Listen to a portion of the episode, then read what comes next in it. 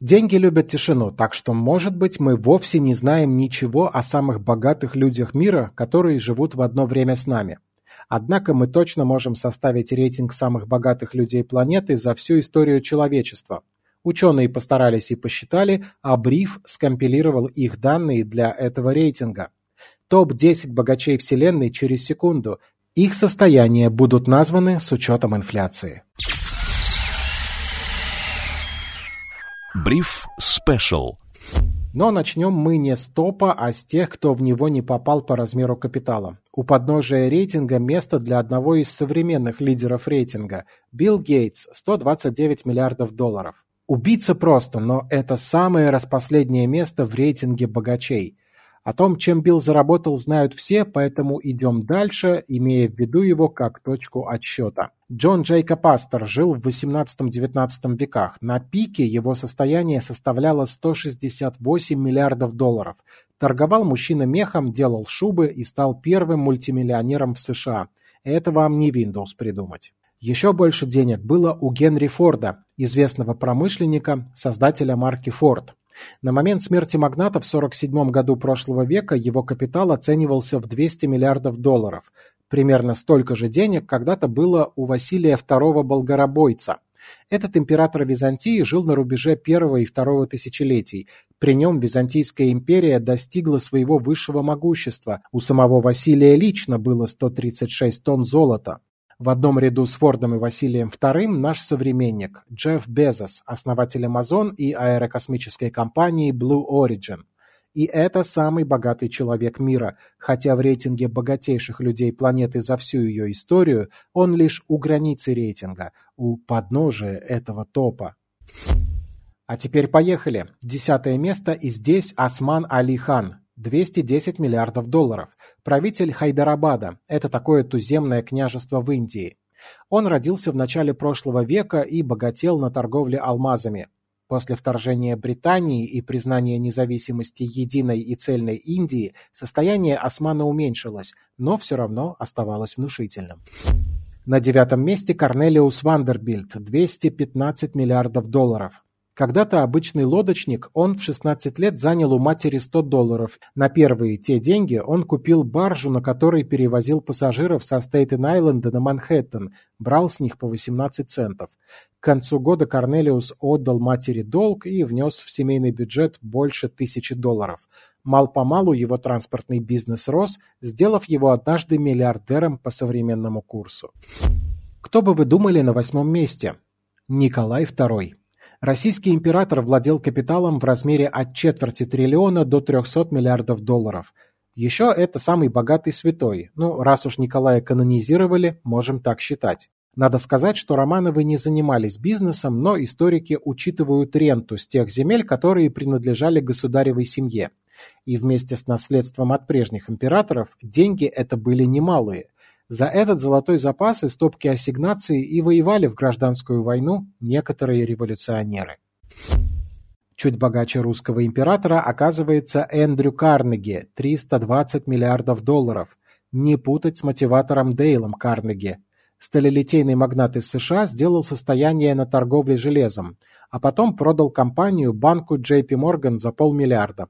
Понастроил разных полезных зданий, вроде Карнеги-холла и института своего имени, основал музей, фонд Карнеги и вообще здорово вложился в сферу образования. Заслуженная седьмая строчка рейтинга.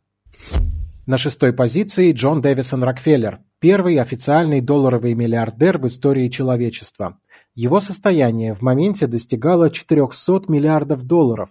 Семья с этой фамилией до сих пор считается одной из богатейших в мире – Сделав первое состояние на торговле зерном, затем Рокфеллер стал одним из первых нефтяных магнатов. Достаточно было изобрести двигатель внутреннего сгорания, чтобы Джона озолотить.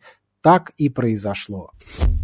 На пятом месте один из древних правителей Мали, Манса Муса, чье состояние достигало 415 миллиардов долларов. При этом правителе Мали усилилось и достигло вершины своего развития. В основе успеха государства лежали торговля золотом и сбыт соли. Во владениях Мусы находилась половина золота Европы. Когда правитель отправился в паломничество в Мекку, его свита насчитывала до 80 тысяч рабов.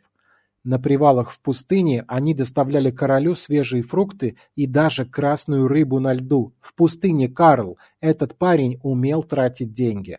При проходе через Египет Манса раздал местным жителям, беднякам и придворным, а также самому королю Египта 30 тонн золота. Это даже спровоцировало тяжелый кризис, потому что золота стало слишком много. Самое время вспомнить поговорку «дурных денег много». На четвертом месте рейтинга самых богатых людей в мире за всю историю человечества Якоб Фуггер – это глава торгово-банкирского дома Фуггеров в Германии на исходе средних веков. Якоб первым стал вести дела со всей Европой, а не только с бизнесменами в своей стране, потому и стал богатым. Полтриллиона долларов. Так можно оценить его состояние с поправкой на сегодняшний день. К сожалению, каких-то более интересных деталей о жизни Якоба неизвестно. Третье место. Бронза у римского императора Марка Антония. Один триллион долларов Марк Аврелий получил за всю жизнь от военных походов, а также с налогов. Все было позже растрачено его сыном. Доподлинно известно, что самого Марка Антония богатство часто не интересовало. Он был очень щедрым. Как полагается, разными подачками и дарами он располагал к себе и солдат, и правителей соседних государств, с которыми не воевал, и женщин с хорошим приданым соблазнял теми же дорогими подарками. Любимчик всех, в общем. Но как за таким не пойти в поход и не отвоевать для него новых территорий? Возможно, вот так опосредованно щедрость Марка Антония и сделала его таким успешным и богатым. А еще Марк Антоний был философом и считал, что в свое образование и развитие обязательно нужно вкладывать средства. Важно ставить перед собой большие цели и стремиться к их выполнению. Как человек себя оценивает, так и другие к нему будут относиться.